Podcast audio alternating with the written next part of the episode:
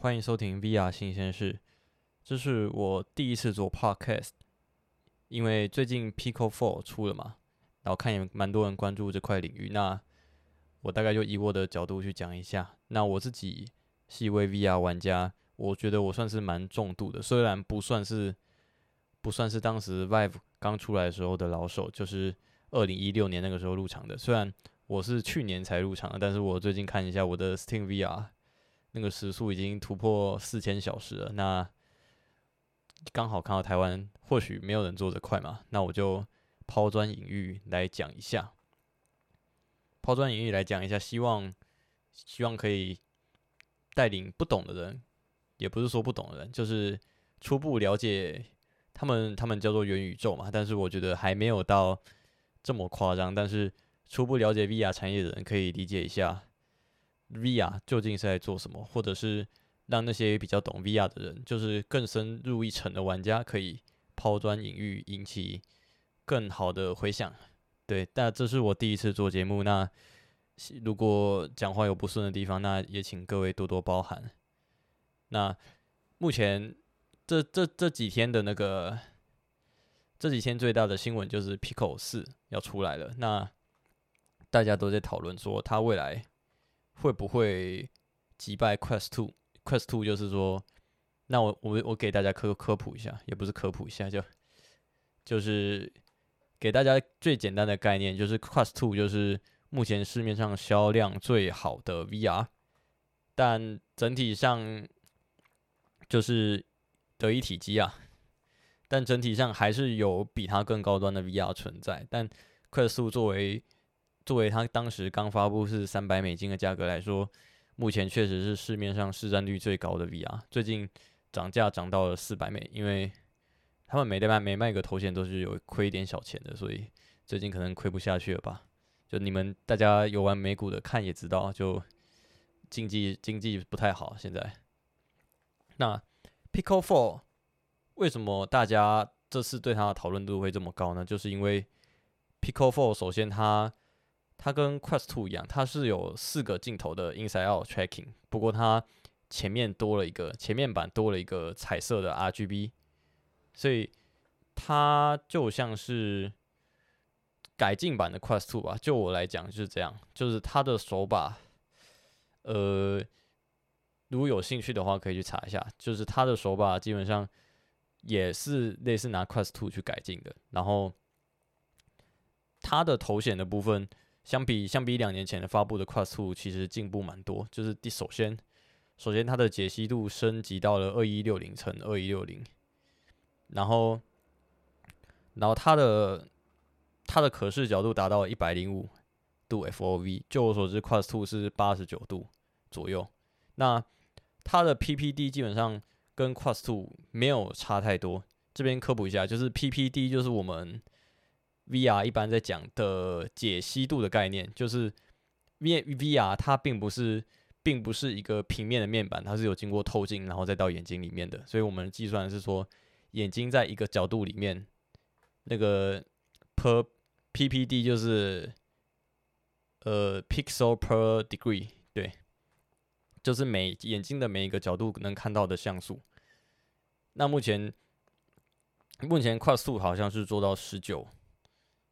还是二十，那 Pico 也是做到二十，但是 Pico 的像素点更高，FOV 更高，FOV 呃就是可视角度，就是 FOV 越高的头显看的就越广，就是 Quest 2九十度的 FOV 来说，相当于看着一个看着一个望远镜吧。那 Pico 4就是更广一点，那人眼最广是三十一百三十度，就是人眼在可视角度达到一百三十度的时候，基本上。是察觉不出来有带透过东西看出去的。那 Pico 它的像素点是接近于那个 rever g two 就是 HP 他们有出一个头显叫 rever g two。那 HP 的缺点也是一样，就是可视角度比较窄一点，但是因为像素点高，可视角度窄，所以画质非常非常的好。那 Pico 就是它它可是。解析度虽然做起来了，但是它可视角度广，那画质就被稀释了嘛。那所以基本上就是一个广广版的广视角版的 Quest Two。那加上它新的镜片是那个 Pancake Lenses，就是我们大家在讲的。我们我们怎么讲？你们有可能有听古玩，或者是有听有听那个 Meta 的那个 Quest Pro，就知道他们新的镜片也会是 Pancake Lenses。那 Pancake Lenses 有一个问题呢，就是说，因为它传统的聂菲尔透镜，这边跟大家科普一下。反正 VR VR 它因为荧幕离眼睛这么近的话，它不可能是直接用眼睛去聚焦在上面的荧幕，肯定是需要透过透镜去成像，让它。成像在远的距离，这么说好了，就是说，虽然虽然荧幕贴你可能只有十公分好了，但是它成像距离对你的眼睛来说是在三公尺以上的，所以长期下你并不会因为戴着头显而近视，因为它是有透镜把它拉远。那传统聂菲尔透镜就是它是依靠折射的方式来把来把光线折射到你眼睛里面，那模拟模拟出那种。像是在看远的感觉。那那这个 Pancake Lenses，那么它是就是两片透镜，就是其中一片是用反射的方式来帮来把来把光线反射进眼睛里面，所以它相较于它相较于传统聂菲尔透镜，它有更更好的体积。对，因为它是用反射的方式，所以可以多次利用一片镜片来把光折射反射到更多角度。那那有一个缺点就是它的光的利用率会更差，就是可能可能以前聂菲尔透镜好了，可能我光源有一百流明的光，那透过去可能剩五十四十流明，可是在 Pancake Lenses 这边的话，它可能透过去的只剩下十流明，那这个光的利用率就会差很多。所以说，这种这种头显它的它的背光模组一定要。发亮就是要发的比原本的 LCD 还要更亮，那那这样之之下会有一个后果，就是说发热一定会比较严重，耗电量会增加，然后再来 Pancake Lenses 有一个问题，就是它的可视角度基本上极限，就之前听啊，之前听极限是在 FOV 九十左右，但是 Pico 他们这次下了重本，他们用了非常大片的 Pancake Lens。把可视角度拉到一百零五度，我觉得这个算是可圈可点的体的体验。对，因为目前来看，就是说沉浸感要增加的话，FOV 是一个一大的角色，不是只有画质很重要，FOV 也是很重要。那 Pico Four 的话，它它的前机体前机体是两百九十五克，然后但是它的电池是做在绑带。绑带加充电模组的话，整套这样子大概五百出头克。那 Quest Two 的话，它光是前机体就五百出头克了，所以一般一般如果是比较重度的用户，不太可能会用原厂的头戴，那肯定会加副厂头戴。那为了续航再加个电池，像我自己的话，这组大概九百五十克。那换到 Pico 的话，这边重量就会差很多，也会平衡很多。另外，在 Pico 它在国际版的价格是一般版是一二八 G 嘛，一二八 G 的一般版是四百二十九欧元，然后然后它在国行版，国行版就是大陆那边卖的，它是卖它是卖两千四百九十九人民币，那折合于台币大概一万一千出头，欧洲版在一万三千出头，差了两千左右。我觉得它在大陆版的价格是非常非常的好，因为就我所知，就我所知，Pico Four 的硬件成本大概在三百三十块美金左右，所以它在大陆版的价格基本上是没有赚钱，就是研发费用跟软体费用都压在很小很小很小的价格。那可能预计之后也是要靠他们的 Pico 三层三层去把这个成本给赚回来吧。那我最近听我蛮多朋友讨论，就是说 P Pico 它会有一个，它会有一个那个动动感捕捉。那动感捕捉的话，它目前目前我在看啊，它应该是只有三豆腐的。那这边跟大家科普一下，三豆腐跟六豆腐是什么意思呢？就是三豆腐就是说，你的装置只有像手机一样，它只能追踪角度，它不能追踪位置，就它只能追踪三个角度的仰角。然后六豆腐的话，就是三个角度的仰角加上 X、Y、Z 的位置，就是说坐标系的概念。那三豆腐的追踪器有一个问题，就是它可以追踪角的角度，但它不能追踪位置，所以基本上。它那个，它那个基本上只能拿来作为 Pico 它本身自己的游戏应用，要拿去 PC 串流是有一点困难，除非它未来他们 AI 的算法可能有拉起来之后，可能有机会吧。但目前我看来是暂时不要想这么多。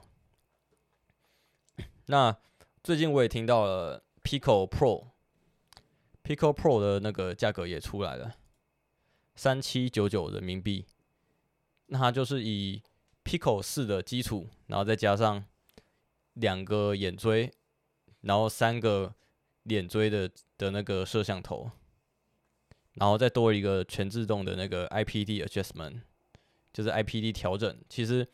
一般人在玩 VR 的时候，其实最大一个问题就是说 IPD 没有调对。那 IPD 如果没有调对的话，大家对 VR 的第一印象就会非常的差，特别是 Quest Two 这种。这种全世界最风行的 VR，它只有三段 IPD 调整，意思就是说，它那个就是常态分布吧。只有常态分布里面的那七十几趴的人可以试用 Quest Two，。那超过那些人的话，他们他们那些人对对头显的印象就会不好，因为 IT IPD 如果调不好的话，就会产生模糊、晕眩或运动症的一些问题啊。那就是大家对 P VR 的普遍不好的印象。就在这里，所以 Pico Pico 四在这边做到无极调节，我觉得很不错。然后在 Pro 版有一个自动无极调节，就更不错。那这个这个眼锥眼锥有什么用途呢？眼锥就是说，未来在串流 PC 的时候，有机会可以用注视点渲染。虽然它的画质没有到说高到一定要用注视点渲染，但我觉得不无小补吧。我觉得目前信息量是，就是这一集我不知道要要做多久啦，就是以我可能要讲的东西，信息量可能会蛮大的，对，所以说请见谅。就第一集就做这么久的话，是不好意思，请见谅。那目前的话，还是以尽量尽量以平易近人的角度去讲，尽量不要讲得太深。那。我觉得这样子会比较好。那如果之后有留言的话，反响怎么样，我再看，再决定要怎么调整。对，然后所以说，Pico 的话题目前就到这里，就太太过技术的细节，我觉得我也不提，也不用去提，因为他们发布会其实讲的蛮清楚。对，那 Pico Pico 他们的缺点，其实我有讲嘛。那他们发布会没有讲那个 Pancake Lenses 的缺点，那这边应该也讲够。那进到下一个部分，就是说最近说有看到 Quest Three 的那个 CAD 图出来了，那个是一个国外的国外的 YouTuber 叫 Sadly Bradley，他的他搞到的 CAD 图。那 CAD 图我看到的是说 Quest 3它主打的功能就是 AR 深度，就是说它的它的头显有有几个深度的深度的运算单元。深度的镜片，那它相比现在的 Pico 四的话，它的强项就在于 AR 的那个反应能力。但是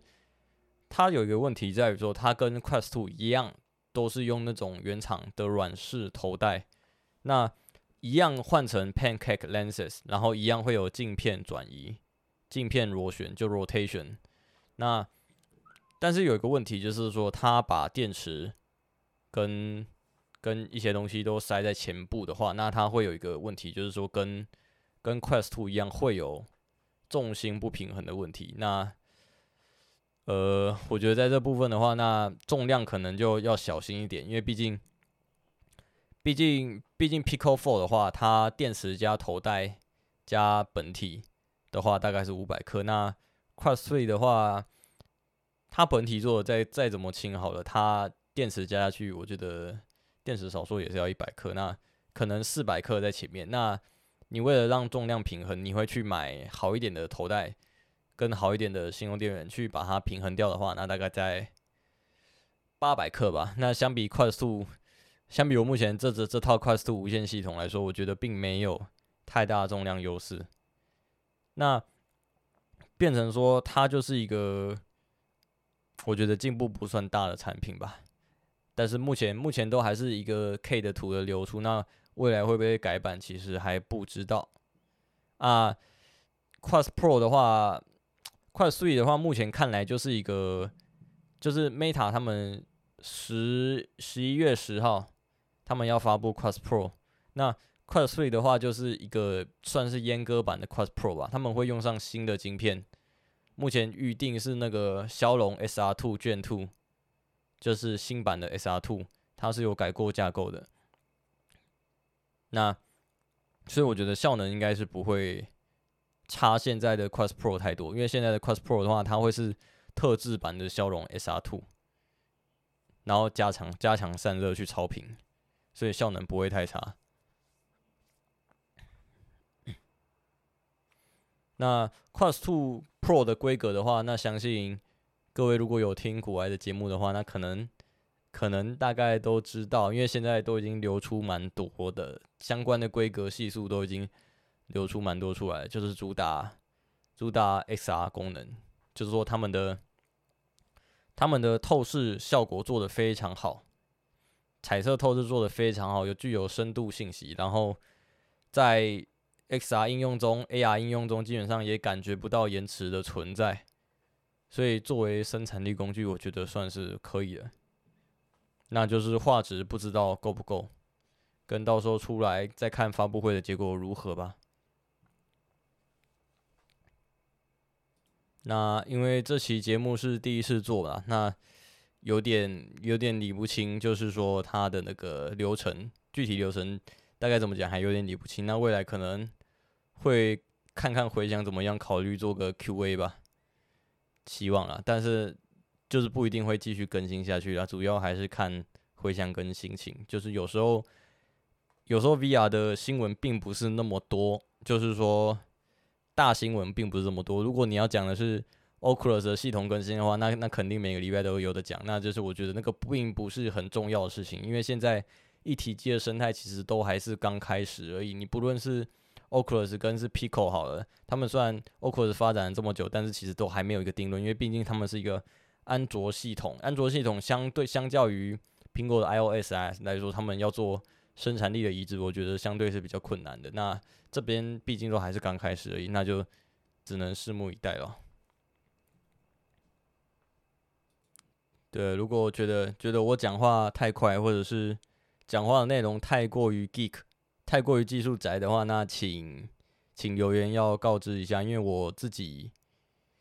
呃第一次录，我还是不太知道要怎么拿捏啦，就是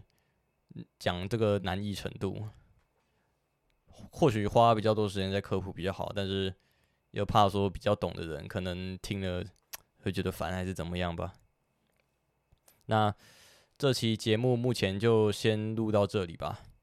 那。是不是一个礼拜更新一次？其实也还没有定论呢，那就先这样子哦，拜拜。